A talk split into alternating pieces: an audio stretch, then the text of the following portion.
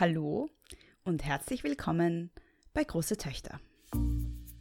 Mitte Juli wurde die Öffentlichkeit darüber informiert, dass von Seiten des Innenministeriums als Resultat einer Evaluierung die Teilnahme der Wiener Polizei am Projekt Marak eingestellt wird. Das Projekt Marak ist ein Projekt zum Schutz von besonders gefährdeten und potenziellen Opfern von Gewalt in der Familie MARAC steht für Multi-Agency Risk Assessment Conference. Und es ist eine Methode, die 2003 in Großbritannien entwickelt wurde und die 2010 von der Wiener Polizei und der Wiener Interventionsstelle in Kooperation mit anderen Einrichtungen auch in Wien eingeführt wurde. Bei MARAC geht es also um multiinstitutionelle Fallkonferenzen, die zum Ziel haben, Hochrisikosituationen zu entschärfen, indem verschiedene Einrichtungen zusammenarbeiten, zusammen die Situation evaluieren und zukünftige Schritte einleiten. Ich habe mit Rosa Luga, der Geschäftsführerin der Wiener Interventionsstelle gegen Gewalt in der Familie, gesprochen und sie gefragt, was die Einstellung der Teilnahme der Polizei an diesem Projekt für die Opfer und für Gewaltschutzeinrichtungen und deren Arbeit bedeutet. Bleibt dran, gleich geht's weiter. Dieser Podcast ist und bleibt gratis. Er ist aber gleichzeitig eine No-Budget- und eine reine One-Woman-Operation. Wenn ihr ihn gut findet und meine Arbeit unterstützen möchtet, könnt ihr das auf zwei Arten tun. Einerseits würde ich mich sehr freuen über eine positive Bewertung auf iTunes bzw. eurer Apple Podcast App. Andererseits könnt ihr meine Arbeit auch finanziell unterstützen und zwar unter großetöchter.podbean.com, große Töchter mit zwei S und OE und zwar über den grünen Button rechts oben. Das hilft mir, die laufenden Kosten zu decken und vielleicht irgendwann mal meine unbezahlte Arbeit bezahlt auszulagern. Aber jetzt weiter zum Interview. Also Marak ist ähm, ein, eine Maßnahme zum äh, Schutz von äh, Opfern familiärer Gewalt, die besonders mhm. gefährdet sein könnten. Äh, also zum Beispiel in, in Zeiten von Trennung, Trennung und Scheidung passieren oft sehr schwere Eskalationen von Gewalt bis hin zu Morden und Mordversuchen leider. Mhm. Und das ist ein Projekt, um hier die Betroffenen äh, noch besser zu schützen mhm. und noch mehr auf ihre Sicherheit zu achten. Mhm.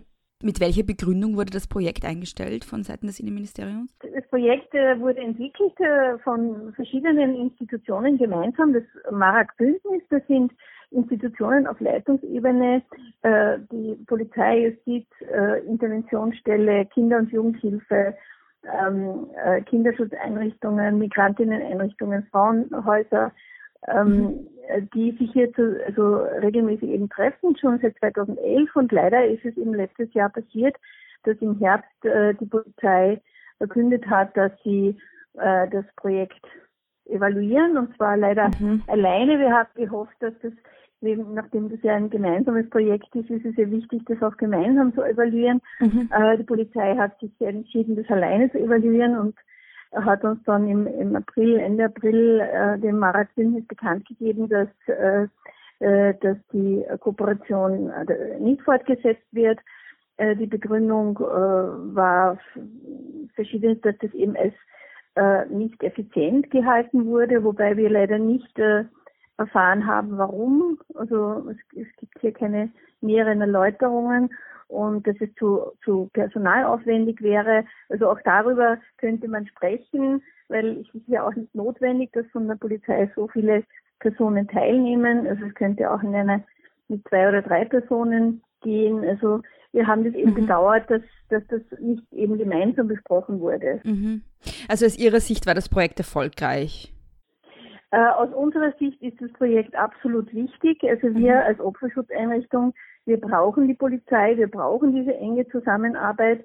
Äh, das waren monatliche Sitzungen, aber wir haben ja auch dazwischen sehr äh, viel äh, miteinander gearbeitet und das war eben eine Gruppe von Fachleuten, die sich äh, speziell mit diesen äh, Hochrisikosituationen auseinandergesetzt mhm. haben, also mit denen wir uns dann äh, immer wieder abgesprochen haben und das fehlt uns jetzt eigentlich. Diese, diese Personen, diese Fachleute, die hier zusammenkommen und zusammenarbeiten, die fehlen uns und wir sind, wir fühlen uns sehr alleine gelassen auch. Ne? Mhm. Wir können ja die Opfer nicht schützen. Ne? Das ist ja die Aufgabe der Polizei und der Justiz und, und ähm, also wir sind jetzt ein bisschen, ja, wir hängen ein bisschen im luftleeren Raum sozusagen. Mhm. Und warum ist die Zusammenarbeit zwischen äh, Interventionsstellen und Polizei eigentlich so wichtig? Es geht eben um eine multiinstitutionelle Zusammenarbeit, also nicht nur Interventionsstellen und Polizei, sondern alle Einrichtungen, die mit Gewalt in der Familie befasst sind. Mhm. Allerdings, ich meine, ohne Polizei hat es sozusagen, ist es schwierig für die anderen zusammenzuarbeiten. Wir brauchen die Polizei, weil sie eben für den Schutz von Personen also als Institution zuständig ist, äh, ist es eben sozusagen, wenn sich die anderen trotzdem zusammensetzen, ähm, hat es nicht den gleichen, den gleichen Effekt. Ne? Mhm. Also äh, und wie gesagt, also die bei Gewalt in der Familie wissen wir, mm, und die Fachleute in Marak wissen das auch, dass die Situation eben eskalieren kann, bis hin mhm. zu schweren Gewalttaten, Morden und Mordversuchen, insbesondere wenn Opfer versuchen, sich zu trennen. Und es ist eben so wichtig, dass wir nicht äh, die Betroffenen hier alleine lassen. Also manchmal wird eben den Betroffenen einfach gesagt, na warum trennen sie sich nicht? Warum lassen mhm. sie sich nicht scheiden von mhm. ihrem Mann, der sie misshandelt? Und das ist eigentlich ein gefährlicher Rat, weil ich meine, so merkwürdig es klingt, aber es kann sicherer sein, in einer solchen Beziehung zu bleiben, als sich zu trennen. Also mhm. es erfolgen eben gerade in, bei der Trennung kommt es zu, zu Eskalationen, zu Racheakten, zu diesem Gefühl, wenn du mir nicht gehörst, dann sollst du auch sonst jemandem gehören. Also man muss eigentlich, wenn die Betroffenen sich zu einer Trennung entscheiden, dann besonders auf ihre Sicherheit achten und das ist auch das, was man ihnen sagen muss. Mhm. Also man darf nicht die äh, einfach hineinhetzen sozusagen in eine Trennung und sie dann alleine lassen. Und mhm. das Fahrradprojekt war eben ein Projekt, um die Opfer nicht alleine zu lassen. Mhm, mhm. Ähm, und das ist ein Rat, der von der Polizei auch kommt, haben Sie jetzt gemeint? Also dieses, ähm, warum lässt du dich nicht scheiden? Ich würde sagen, das, das, das ist leider noch allgemein verankert. Mhm. Ich würde das jetzt mhm. gar nicht der Polizei. Okay, so dann habe ich das falsch verstanden. So eine, so eine Art Reflex, ja, also so, ne, dass, dass man sozusagen Frauen, die in der Familie, in der Beziehung von Gewalt betroffen sind, dass man ihnen sozusagen als, als Empfehlung gibt, sie, sie sollten sich trennen. Mhm. Äh, in, das, zeigt, das zeigt auch von wenig Bewusstsein über die über die Gewaltdynamik. Mhm, ne? Mhm, mhm. Und äh, ich meine, das kann uns auch als Institutionen passieren, ne, dass wir diesen diesen äh, dass wir eben nicht bewusst sind. Und deswegen ist ja das Marktprojekt auch so wichtig, weil hier eben Fachleute sitzen, die sich absolut dieser Risikofaktoren und dieser Gefahrensituationen bewusst sind. Mhm. Und auch in ihren eigenen Institutionen das Bewusstsein dafür schaffen und die Sensibilität dafür schaffen. Mhm. Mhm. Wie groß ist das Problem von Gewalt in der Familie und Gewalt gegen Frauen in der Familie auch in Österreich? Also welche Zahlen gibt es da? Also es gibt in Österreich äh, relativ wenig äh, Untersuchungen zu dem mhm äh, Thema und äh, es gibt leider auch nicht so gute Statistiken. Das mhm. ist etwas, was auch äh, wir verbessern wollen und was auch ähm, es gibt ja äh, eine neue Konvention des Europarates gegen Gewalt an Frauen und häusliche Gewalt und diese Konvention ähm, empfiehlt eben auch sehr stark, dass man hier einfach das Wissen über das Problem erhöht, dass man die Daten verbessert und dazu gehört zum Beispiel, dass man in der Anzeigenstatistik, dass man noch besser äh, ausweisen kann, die gibt es da ein Beziehungsverhältnis zwischen Tätern und Opfern und welches. Also jetzt äh, ist es so, dass wir das nicht, dass wir das nicht sagen können. Also mhm. man kann dann nicht sagen, das ist jetzt ein, ein na, das ist das, wie, wie viele Fälle äh, von Gewaltdelikten, welche Altersgruppe und welche äh, Geschlechtsgruppe und welchen Beziehung betrifft. Ja. Also ist das jetzt eben innerhalb der, der Partnerschaft oder ist das außerhalb, sind das Fremde, die Gewalt ausüben. Äh, also hier gilt es, die, ähm, die Statistik zu verbessern. Äh, auch haben wir jetzt nicht so gute Repräsentativuntersuchungen. Es gibt aber eine europaweite ähm, Repräsentativuntersuchung von der EU ähm, und ähm, die besagt, dass ein, jede dritte bis jede fünfte Frau ähm, in einmal im Leben zumindest von Gewalt betroffen ist. Also viele von diesen Frauen mehrfach. Es ist, hat schon ein sehr hohes Ausmaß immer noch die Gewalt an Frauen, mhm. auch in den europäischen Ländern. Also wir sind hier nicht das einzige Land. Mhm. Überhaupt kann man sagen, leider ist Gewalt an Frauen und Mädchen ein Problem, das Frauen auf der ganzen Welt betrifft. Es gibt kein Land auf dieser Erdkugel, das das Problem nicht hat. Es sind mhm. das tief verwurzelte äh, Probleme, die mit den patriarchalen Strukturen zu tun hat, mit dem, dass die Frauen und Mädchen eben in vielen Ländern oder in allen, in keinem Land eigentlich wirklich ganz gleichberechtigt sind. Äh, es gibt halt Länder, wo das schon mehr äh, die Gleichberechtigung von Frauen und Mädchen schon mehr entwickelt ist und in anderen, wo es noch stärker patriarchal zugeht. Es hat auch zu tun mit der Frage, wie Frauen ihre Rechte ähm, durchsetzen konnten, mhm. sozusagen auf ein gewaltfreies Leben. Das hat etwas mit Frauenbewegung zu tun, mit Frauengruppen. Das ist ja nicht, sind ja alles Maßnahmen, die auch erkämpft wurden, dass es ein Gewaltschutzgesetz gibt in Österreich, ist ja auch nicht vom Himmel gefallen, mhm. sondern das haben sich engagierte Frauen und Männer, die gesagt haben, genug der Gewalt, der Herr im Haus darf nicht äh, äh machen, was ihm beliebt. Ähm, diese beherzten Frauen und auch manche Männer äh, haben dafür gesorgt, dass es in Österreich ein Gewaltschutzgesetz gibt. Mhm. Auch gegen den Widerstand von auch politischen Parteien. Es mhm. gibt ja eine Partei, die da nicht mitgestimmt hat, mhm. äh, damals im Parlament, also weil ihr das sozusagen zu viel Eingriff war, auch in die Rechte von von Hausherren sozusagen. Welche Partei war das damals? Das war die Freiheitliche Partei okay. damals. Vor 20 Jahren, also vor 21 Jahren.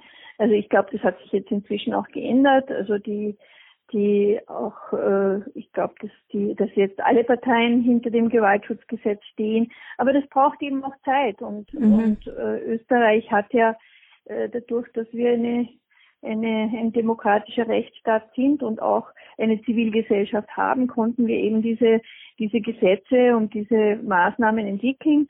Das konnten andere Länder nicht, also die ärmer sind, die in noch schwierigeren Situationen stecken. Mhm. Äh, deswegen gibt es auch in anderen Ländern zum Teil auch noch mehr Gewalt als, mhm. mhm. als in Österreich, das eben die letzten 40 Jahre, ne, seit es Frauenhäuser gibt, sich doch diesem Thema auch widmen konnte, glücklicherweise.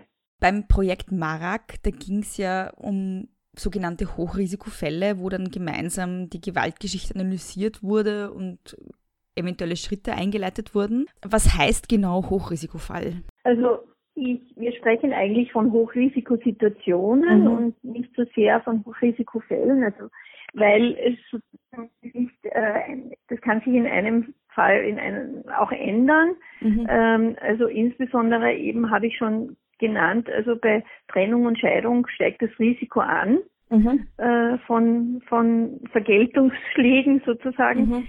Und ähm, es gibt auch, man weiß inzwischen, also die Betroffenen selbst wissen das oft auch sehr gut, weil sie sind ja auch Expertinnen ihrer ja. Situation. Deswegen ist es auch wichtig, die Betroffenen auch zu fragen.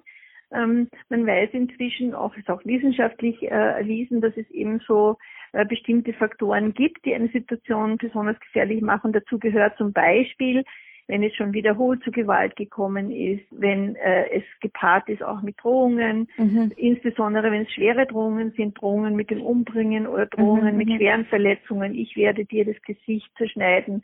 Also so, ich werde dich äh, äh, für dein Leben zeichnen. Also so, mhm. je schwerer die Drohung natürlich, desto schwerer äh, die Gewaltfall. Wenn das gepaart ist mit extremen Haltungen und Einstellungen, wie zum Beispiel eben Besitzdenken, du gehörst mir, äh, Eifersucht, ähm, äh, du oder oder äh, eine, eine falsche, falsch verstandene äh, Haltungen von von Ehre, du mhm. äh, es, es gehört zur Ehre der Familie, dass du äh, dich nicht, dass du dich nicht scheiden lässt.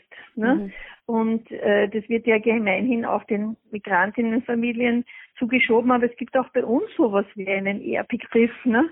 Also ja, ja. dass es eine Stande ist, wenn man dann sozusagen, wenn eine Ehe äh, geschieden wird, das ist auch bei uns noch äh, verankert in manchen äh, ähm, äh, Regionen. Und also das alles, also, und auch gepaart zum Beispiel mit einer psychischen Labilität, mit jemandem, der äh, vielleicht ähm, die, die sich sozusagen das Gefühl hat, das, ist, das Leben ist jetzt zu Ende, äh, es geht nicht weiter, wenn, wenn meine Frau sich von mir äh, trennt. Mhm. Also das sind dann die Fälle, da kann es dann auch zu Mord und Selbstmord kommen. Ne? Mhm. Also so eine psychische also Erkrankung würde ich nicht sagen, sondern Labilität. Mhm. Also dass es wirklich auch massive psychische Erkrankungen sind, das ist eher die Ausnahme. Mhm. Also dass äh, das ist hier aufgrund einer zum Beispiel eines Wahns, ne, jemand, das der wirklich einen, einen, einen, einen pathologischen Wahn hat, zu einer Gewalttat kommt, das ist eigentlich eher die Ausnahme. Es ist äh, eher die Faktoren, die ich vorher geschildert habe. Mhm. Ähm, es kann auch sein, dass jemand, dass das gepaart ist mit Alkohol äh, oder oder ein Suchtmittelmissbrauch. Äh, das heißt aber nicht, dass wenn man ähm, wenn man zum Beispiel regelmäßig Alkohol trinkt oder vielleicht auch alkoholabhängig ist, dass man deswegen zu, zum Gewalttäter wird. Wenn man aber ohnehin ein Gewaltproblem hat, dann weiß man, dass die Gewaltausübung unter Alkoholeinfluss oft schwerer ist, mit schwereren mhm. Verletzungen und noch unberechenbarer. Also mhm. das ist der, der Zusammenhang. Natürlich, wenn jemand zum Beispiel Waffen hat oder Waffen äh, äh, also Waffen besitzt, wiederum im Zusammenhang mit, mit gewalttätigem Verhalten oder sogar vielleicht schon einmal mit Waffen gedroht hat oder schon, schon einmal Waffen, Waffen angewendet hat. Und da spreche ich jetzt natürlich auch von klassischen Waffen wie, wie Schusswaffen. Das sind auch Berufe, die, die äh, Menschen in Berufen, die Schuss, die einen leichten Zugang vom, zu Schusswaffen haben, sind hier sozusagen dann auch gefährdet, ja. Also diese Waffen, Dienstwaffen zum Beispiel, mhm. na, dann auch in einer gewalttätigen Auseinandersetzung äh, zu benutzen, haben wir leider auch immer wieder Fälle gehabt, äh, mhm. also dass Frauen so zu Tode gekommen sind. Äh, es können aber auch Messer sein. Ähm, und äh, aber natürlich, ich meine, oder manche kaufen sich ein, ein, ein Springmesser zum Beispiel, habe ich äh, so eine Geschichte, da hat der Mann der Frau also hat, die Frau hatte sogar mitgezahlt, weil er gesagt hat, er muss die Familie schützen. Mhm. Äh, letztendlich hat er dann mit dem Messer die Frau bedroht. Also mhm. es ist sozusagen jemand, der eben äh, ein, ein Faible für Waffen hat, mit kombiniert mit aggressivem äh, Verhalten, äh, da kann das eben auch zu einem hohen Risiko werden für die mhm. Opfer. Mhm. Nochmal jetzt zurück zu der Einstellung des Projektes Marak. Was bedeutet das jetzt konkret und welche Folgen hat das? Also einerseits für die Interventionsstelle und dann andererseits aber auch für die potenziellen Opfer oder die Opfer von Gewalt. Also für uns in der Interventionsstelle bedeutet es, dass wir äh, äh, eben äh, nicht wissen äh, in, in, in gefährlichen Situationen, äh, wie können wir jetzt äh, sicherstellen, dass, dass alle das Richtige tun. Wir kommen nicht mhm. zusammen mhm. äh, zu diesen Besprechungen, wir können kein gemeinsames Sicherheitsmanagement machen. Ähm, wir sind, ähm, äh, wir können nicht sicher sein, dass wir alles, dass wir alles wissen, dass wir alles bedacht haben. Das ist eben so wichtig auch, dass, dass da so ein Zusammenschau ist von den Fachleuten äh, die, die eben gemeinsam schauen. Das ist eben so wie äh, in, in schwierigen Situationen Ärzte und Ärztinnen sich auch noch Kollegen hinzuziehen oder vielleicht andere Fach, also Fachärzte, die, die, die nicht allein Entscheidungen nur treffen, sondern dass man hier eben auch zusammenarbeitet. Das fehlt uns ganz schrecklich und das bedeutet für uns eine Unsicherheit und natürlich noch größer ist, ist die Unsicherheit und die Frage, wie äh, geht es hier den Betroffenen. Wir haben einfach es, natürlich macht jede Institution ihre Arbeit. Ne? Mhm. Jede Institution tut diesen Ausschnitt, den sie zu tun hat, aber das reicht eben nicht zur Gewaltprävention. Ja? Mhm. Es reicht eben nicht, die Anzeige aufzunehmen und dann das weiterzugeben. Es reicht eben nicht nur bürokratisch zu handeln.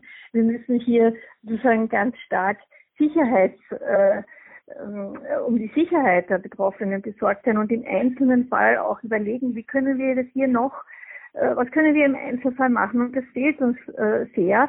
Und äh, wir können es jetzt nicht, ähm, ich meine, das kann man natürlich nicht beweisen, weil man kann jetzt nicht sagen, also was wäre wenn, aber äh, für die Opfer bedeutet das weniger Sicherheit und weniger Maßnahmen äh, mhm. äh, und weniger äh, äh, koordinierte Sicherheits äh, Manage, koordiniertes Sicherheitsmanagement.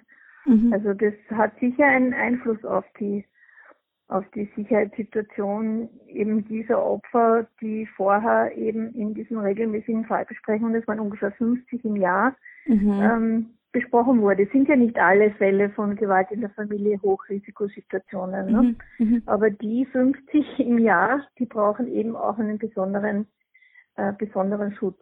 Mhm.